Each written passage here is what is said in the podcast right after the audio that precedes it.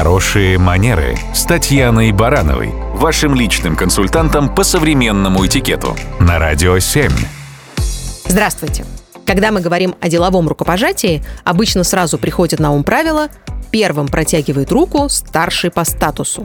Но что делать в ситуации, когда поздороваться нужно сразу с группой людей, чьи статусы с первого взгляда определить затруднительно? Если человек входит в помещение, где уже находятся другие, то по правилам этикета он здоровается со всеми, вне зависимости от того, всех ли он знает.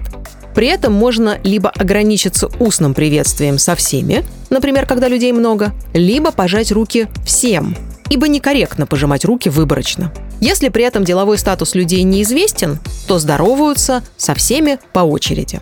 Если у мероприятия есть хозяин, сначала предпочтительно поздороваться именно с ним. Если в общей группе оказались равные по статусу незнакомые люди, то приемлемо, если они представятся друг другу сами. Соответственно, первым руку протягивать будет тот, кто себя представляет.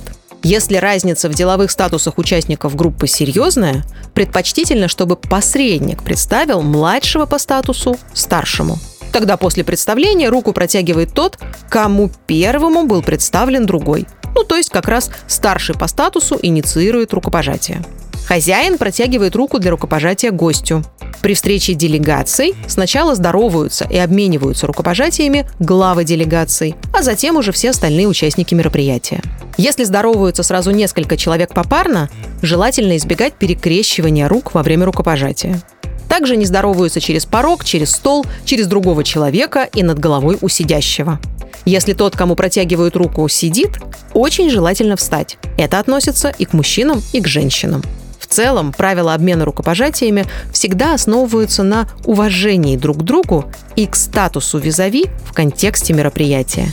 Это и есть хорошие манеры. Радио 7.